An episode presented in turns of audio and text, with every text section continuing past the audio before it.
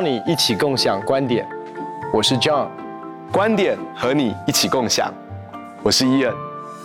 因为我们谈到 burnout，其实有很多很多的因素哦，其中之一是因为工作量，也可能是工作的困难，也可能是在过程当中的一些的挫败跟沮丧感。面对在工作的本身就是工作自己的一个挑战性当中的这些感受的时候，我们怎么样能够去面对？当人们有些时候面对这个工作的时候，他如果遇到困难我，特别是我们的华人，或是我们整个亚洲人都是这个样子，我们其实很少去静下来想 idea，想我们怎么解决这个问题。我们常想的不是 work smart，我们常想是 work hard。嗯，我们常就是投更多更多的时间。所以你会发现说，有些人遇到工作上面遇到挫折、困难的时候，他想到第一件事情就是加班，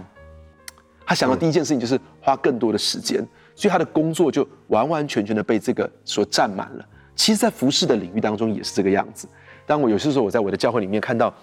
很多刚走进到服事当中的年轻人，他们带着很大的热情。冲劲哇！他们就开始工作，他们其实都是很晚很晚才下班哈。其实有时候我就会跟这些年轻人谈，我就说：你你你你发现一件事情啊，如果现在我们照顾的人是这么多，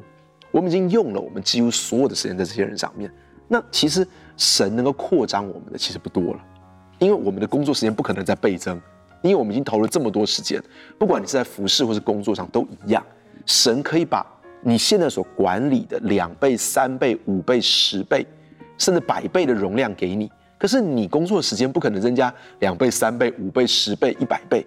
所以那代表一件事情，就是代表必须是我们在做这件事情的时候，我们有新的 idea，我们有更好的做法，或者是我们在做这件事情的时候，我们的呃智慧，或者是我们的 capacity，或者是我们的恩高增加了，以至于我们用其他更有效率的方法来做它，也是我们投入更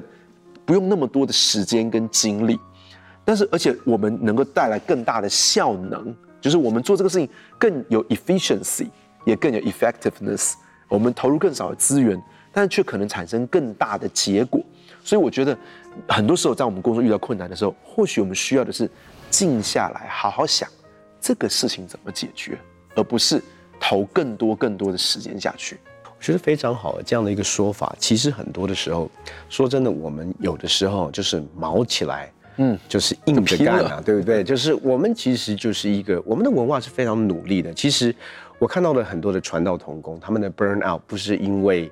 他们就是在努力，因为他就是就像你刚才所说的，没有果效他就更努力啊，没有呃找不到突破就找更多的方式去突破。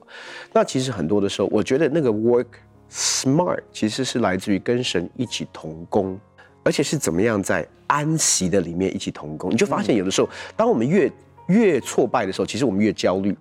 那个焦虑感是往上飙的。是，那然后呢，在挫败的里面，我就想，我就想要成就嘛，嗯，那所以有焦虑感，可是。每一次的挫败，或者每一次的失落，每一次的失望，其实又把我拉到那种很深的沮丧感里面，所以我们就在一种高焦虑、高沮丧的状态当中。那这个光是这个，你不要讲说对我们的心理的因素影响，对我们身体来讲，也是一个非常非常大的一个负担哦。嗯嗯。所以其实很多的时候，我觉得有的时候，其实第一个是很多的时候，我们给自己定的目标不一定是 practical 的目标。那有的时候我们看见到别，那很多时候我们其实是在看别人的成就，是，然后来立定我们的呼召跟目跟跟我的目标啊。那我们怎么样在我们的这一个里面做我们要做的事？我觉得其实第一个是回到我们的呼召。我觉得很重要，是我们清楚知道我们的呼召，然后另外一个，真真是真的是要跳脱完美主义，也要跳脱这种行为导向。嗯嗯，那那我觉得成就感是神给我们在我们的魂里面一个非常，呃，是是属神的一个需要。可是成就感不能够定义我是谁，但是神绝对是要让我们在。跟他一起同工的过程当中，经历这个成就感的满足，但是我怎么样不要让成就感成为我的偶像，或者是在过程当中让我因为一直在挫败的里面感觉一事无成，然后我就开始做更多更多自己人的方式去排满很多的东西。举例来讲啊，work smart。或者是与神同工是这怎么样做的方式？其实我刚刚开始做传道人的时候，其实就是在一个忙碌感、刷存在感的一个迷思的里面。所以其实我把我的 schedule 都排的那种很满，那种满的就是那种，比如说跟人家约谈啊，就是四十分钟，然后呢，接下来四十分钟，接下来四十分钟，就排那种 schedule，就是排的很满。那你第一个是你自己完全没有缓冲的时间，你自己在一个很大的一个一个一个一个压力当中，其实，在跟人家谈的时候，你在。你一一方面在想下一个要来的人，所以你其实没有很专心在听他，而且你很想，那你而且你是有一个时间的压力，所以你要做 ending，嗯，所以你就看什么地方可以切入。但通常好的切入点，对于我们传道人来讲，就说，哎，我可以怎么样为你祷告？那对方也很了解状况嘛，他就说他就知道要做 ending 了。那可是其实后来我慢慢发现一件事哦，你知道，当你的 schedule 排的都满满满，你就发现很多时候我们常跟神祷告，给我们 divine appointment。或者是 divine connection 神圣的约会，或者是神圣的相遇，就是我们常听一些事情，一些人这样分享，我在对的时间，在对的地方碰到对的人，刚好就帮助我完成这个事情。那当你把你的 schedule 排得很满的时候，其实你没有给神任何工作的时间。嗯嗯嗯嗯。当你把你的行程都全部都规划好了，其实没有任何的 divine 的有可能介入在你的那一天的里面。所以慢慢的，我也开始学会一件事，就是说，当我在追求所谓的效能的时候，追求 efficiency 的过程当中，我可能失去了我的 effectiveness。嗯，所以我最终要做到的是有果效。嗯嗯嗯。那有的时候，我因为要很快速的，其实我在那我们在做的很多时候是牧养，是跟人的互动。所以你的很快速，有的时候呢，反而会抵制、抵触你想要达到的目标，让他感受到被爱感，让他感受到啊、呃，其实教会很在乎他，或者是他在辅导的过程当中被神触摸。嗯，很快做，可是你大概很难很难在急促的这种互动当中，让人家感觉到。那他来的时候，他就觉得牧师很忙；走的时候说牧师真的很忙。那还加一个是，他根本没有时间跟我谈。呃，他本来来只是他自己的问题，现在现在来了，连对他的牧者也有问题了。对，所以所以其实慢慢的，我们就在思想当中，其实有的时候我们的问题不是缺乏更努力，有的时候我们缺乏是说我怎么样不要，第一个是我不要把那种孤儿的心态、表现主义、完美主义放在我的身上，然后在过程当中，即便是在职场里面，我怎么样能够学习与神同工？嗯，我怎么样能够在过程当中还是。把我的信仰带进到我的职场里面，我学习聆听神，我学习 creativity 那个创意的灵感。我要说吼，创意的灵感大概通常不会是在很急的 schedule 当中突然想到一个东西。嗯嗯嗯。举我自己的例子，我很多的启示跟领受，通常都是我在很放松的状态当中。我通常都是，甚至是我不一定一定是在很认真的在研经，在准备信息讲道的时候，突然有一些启示临到。通常都是我在生活当中，嗯、可能我就是在一个呃休闲的里面，或者是在泡澡的时候很放松啊，是，或者是在这个当下突然就是，哎，我就感觉那个神的平安在我的里面的时候，哎，就有一些新的 idea，就有一些新的连接就产生，有一些这种东西，哎，我就发现。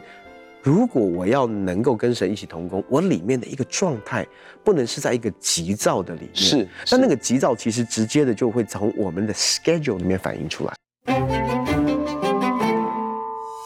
其实常常在很多时候，我给自己一块比较大的时间，然后我刻意不去想什么事情，哦，然后反而在那个时候，神很容易跟我说话，所以每一个礼拜当中，我总是要空出一些时间。就是可能是三个小时的时间，然后让我自己能够去散散步。我自己我是一个非常喜欢走路的人，然后我在那两三个小时里面，我其实没有做任何事情，就是走路，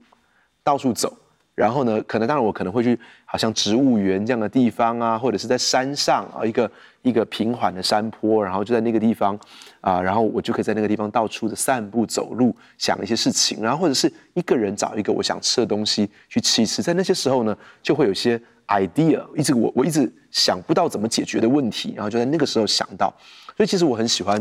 啊、呃、Tina Seelig 这个这个史丹佛大学的神经科学博士，他也是啊、呃、这个史丹佛大学科技创业计划的执行长。他跟他的孩子这么说，他说：与其你生命当中有十个六十分，倒不如有六个一百分。其实我们生命当中如果学会减法，我们学会比较专注在这些事情上面，那那些事情都会做得更好。那很可惜，我们生命中一直在用加法，所以我们想要处理太多太多的事情，所以我们得到了，其实总数是一样的，我们得到十个六十分，如果我们六个就变成一百分。我想到另外一个作家，这个 Thomas Freeman，世界是平的这个作者哦，他其实后来写一本书，他说谢谢你迟到了。那这个这个书就是谢谢你迟到，什么迟到？他就说他其实生活中也是排非常非常满。那有些时候他一个行程接一个行程，可是他都很准时到。有时候有一个人迟到的时候呢，他说他后来就享受这个过程。那个人迟到的过程就是他可以静下来想一些事情，他可以做一些阅读，他可以有些思想。那个人迟到了二十分钟、三十分钟，然后来的时候都匆匆忙忙的说啊，对不起，对不起，我刚刚遇到塞车，我刚刚遇到什么事情？他说，哎，不用不用，你不用跟我，你不用跟我道歉啊，我要跟你说谢谢，谢谢你迟到了，让我有一个时间，我能够静下来想一些事情。那其实我觉得这是很很宝贵的，因为我们今天的社会哦，是处在一个不断的竞争跟比较，而且我们的社会让你感觉到你必须要做 star。嗯，好，我我举个例子，我从蛮久以前我就注意到这个事情，就很多素食店里面啊，他也会放本日本月之星，你知道吗？嗯，本周之星，本月之星，就是好像就是你是在素食店里当柜台人员，也是要能够参加某一种评比，然后你的照片就会被放在上面。或者是你有时候经过那些不动产的中介，就哎，五月的销售冠军是谁？六月的销售冠军，七月，好，他就会放很多彩带在那个地方。有时候我我到一些饭店去，保险业也会有这样子啊，对对对，各个各，你你好像你感觉到你必须要做 star，你必须要做舞台上众人所注意到的焦点，哪怕是你在素食店里面，或者是在保险业里面，或是不动产中介，在各行各业里面，你好像都必须要做那个模范的员工，你必须要做那个舞台上的焦点，大家都在注意你。那可其实，我们当我们这样讲的时候，是不是我们的内在里面其实有某些的缺乏？嗯，以至于我们很需要、很需要人们的掌声、人们的肯定，这些头衔，我们必须要成为在舞台上镁光灯的焦点，以至于我们内在里面的那种饥渴、内在里面的那种空缺、缺乏，能够被填满。其实这个是我们很需要去思考的一件事情。我们每个人传道人，我们都是都是都是呼召，可是我们每个人都不一样啊，嗯，对不对？我家里面，我我周牧师、周师母，呃，我们家就有四个牧师嘛，周牧师、周师母，还有训光牧师，还有我。可是我们四个人的个性、跟我们的特质、跟我们的强项、跟我们的专长都不一样。是，那。我觉得也是在这个过程当中，其实很多时候我们讲到是不是我接的量太，啊，我的工作量太多。其实工作量太多，还有另外一个东西就是刚才我们讲到的工作量太，工作内容太复杂哦。嗯，在我全职服侍大概进入到第五年的时候，当时我的我上面的一个主管就是乔美伦老师。嗯。其实有一次，他就把我找到他的办公室里面，他就说：“他说训正，我注意到你现在接越来越多的服饰，而且很多元的服饰。那你要告诉我，在这一个阶段，你的 primary call，你最主要的呼召是什么？嗯，因为你的 primary call 清楚，你的其他的东西就 secondary。就说，其实很多时候我们在讲说这个东西是要不要做，这个东西要做。他说你的意向最清楚，很多的 yes or no 会变得非常非常的明确。嗯、如果你的 Primary call，你的意向不清楚，你就会为这个事情在寻求，这个事情也寻求，这个事情也寻求。他说，你这个东西如果清楚了，很多东西就是 no no no no no。那所以那个时候，其实对我在在评估我的。专注力，因为我们每个人就只有二十四小时，我们每个人的体力跟精力都是有限的，再加上我们其实现在的家庭孩子们都小，所以我的 primary call 在每一个阶段当中，其实我每一年进入到新的一年的时候，我都会思想 What is my primary call？那我想。对你来讲，你还除了主任牧师之外，你还有一个梦想之家。嗯、我也，我们这边，我也，我也开始开始一个基督教卓雅学校。所以，其实，在很多东西当中，其实不是做的量多多，而是说我知不知道我的 primary call 是什么。那另外一个东西，其实也讲到是，我们工作会面对到一些比较挑战，因为我们的工作有的时候会让我们去做一些我们比较不擅长的事情。嗯，比如说，其实我在做一个传道人，我刚才说过，我我我。我的我们做传道人的个性跟跟某种部分特质都不一样。那有些是很擅长关怀的，或者是这种探访型的。我我其实我说真的，我的特质不是探访型的。其实我可以教课讲课讲一整天哦，而且讲课完之后我是 excited，你知道吗？是是那种啊很那。可是我们做牧者，你不能不探访嘛。这些都还是我们职责当中，我们有的时候是必须要去做。是，但当然我也很乐意去做。可是当我碰到一些比较挑战的东西，我就不可能把那天的 schedule 排的是满满满，或者是如果做完这一件事的话，我接下来的行程一定会排一个会让我可以舒缓，或者是重新得力，或者是我会很喜悦的一些事情，是是，或者是安排一些很喜悦的一些行程。因为如果我觉得，其实我们在讲的一个就是什么？我们讲到配速，嗯，其实配速不是我的，我们要从一个 daily 的角度去思想配速，嗯，因为这个 burnout 它的压力来哦，它是一个很 gradual 一个很慢的一个方式，所以很多时候我们讲说，那我要怎么样的调整？我要这个砍掉，这个砍掉，没有没有。其实你从 every day，你每一天，因为你每天的行程有一些东西会有一些比较 challenging，那对你来，对每一个人来讲，challenging 的东西都不太一样。可能有些人他他要讲到，他会觉得很有压力。那可能对我们来讲，可能 it's it's easier，但是可能某一些其他的服饰面向，或者是要要调解同工之间的关系，这些的这些的 meeting 对我们来讲会比较有挑战。那我就不可能一天排三种这种 meeting，因为那一天到结束之后，我大概回家后，我大概没有办法做任何事，也不想跟任何人讲话，对孩子们一定没有耐性。就很难去连接了，那所以我要怎么样在我的每一天当中，我要去思想这个很有挑战性，那我就不可能早上一个挑战性，下午一个挑战性。是，我就是如果早上一个挑战，而且通常我都把挑最难的哈，我摆在早上，为什么？体力最好，精神也最好，耐心也最多，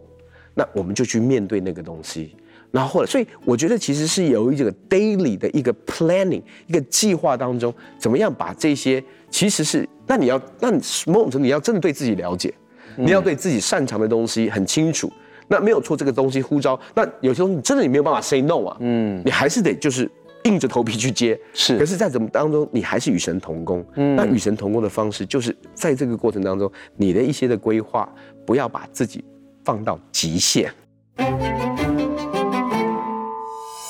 我们每一个人都要去分析什么是我们最有热情的，或是最擅长的，或是神最呼召我们去做的优先的事情。但是同时之间，我们生活当中免不了还是会有一些我们不一定那么喜欢，不一定那么擅长，或是我们觉得它在我们整个呼召的优先顺序里面是比较次要的。那么我们要尽可能把我们的时间放在这里。但是如果我们必须要在这里的时候，我们必须要。啊，懂得怎么样去安排，让自己还是能够开开心心的啊。就是说，这我不擅长的，我我我的量是在啊，或是说这个让我觉得很有重担的，我的量怎么样控制它？然后呢，怎么样去安排前后哈，让我们前前后后，让我们做起来是很开心的。而且我觉得你其实里面有个很正面的事情哦，就是说你把它安排在。早上，因为其实很多人是逃避的，很多人就是说他他根本就不想先去做这个事情，他就一直往后放，往后放，往后放，最后还是得去面对它。我另外有一个，他就一直拖延这个问题。我另外其实我常常会把一些东西放在是吃饭的时候，为什么？因为吃饭大家都开开心心的啊，所以谈一个比较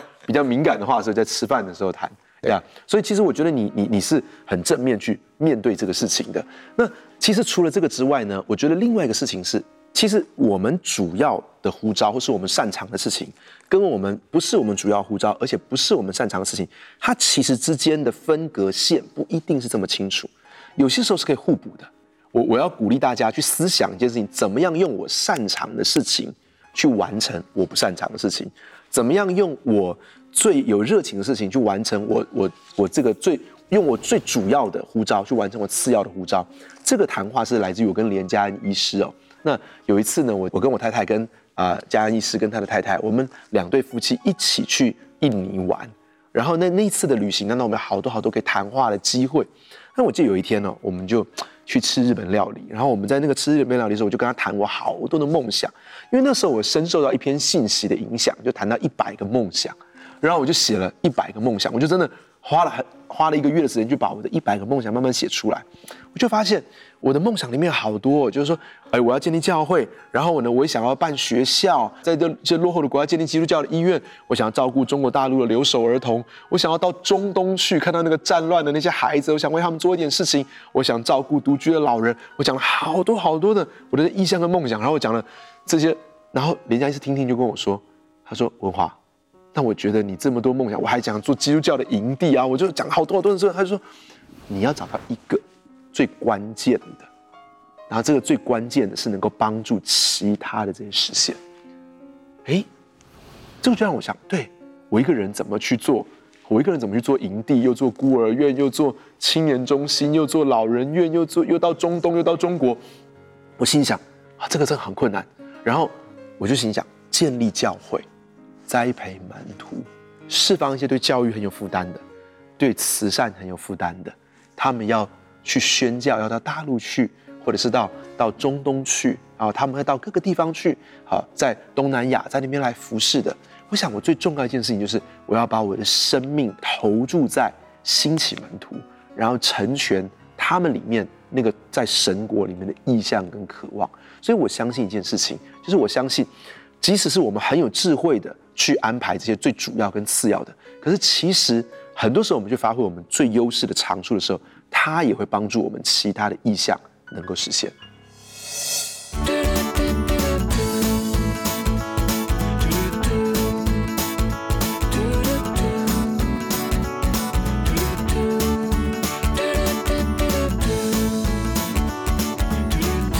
因着华人文化的求好心切跟完美主义，我们常常面对到工作跟服事，我们想要的态度就是 work harder。